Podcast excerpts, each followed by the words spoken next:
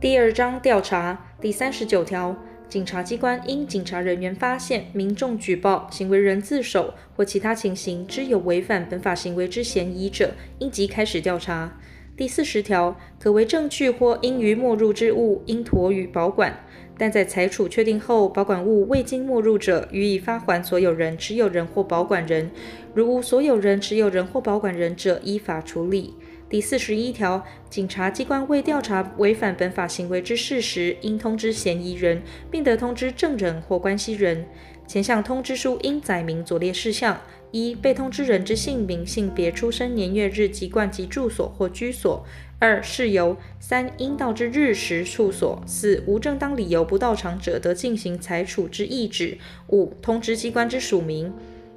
被通知人之姓名不明或因其他情形有必要时，应记载其足资辨别之特征；其出生年月日、籍贯、住所或居所不明者，得免记载。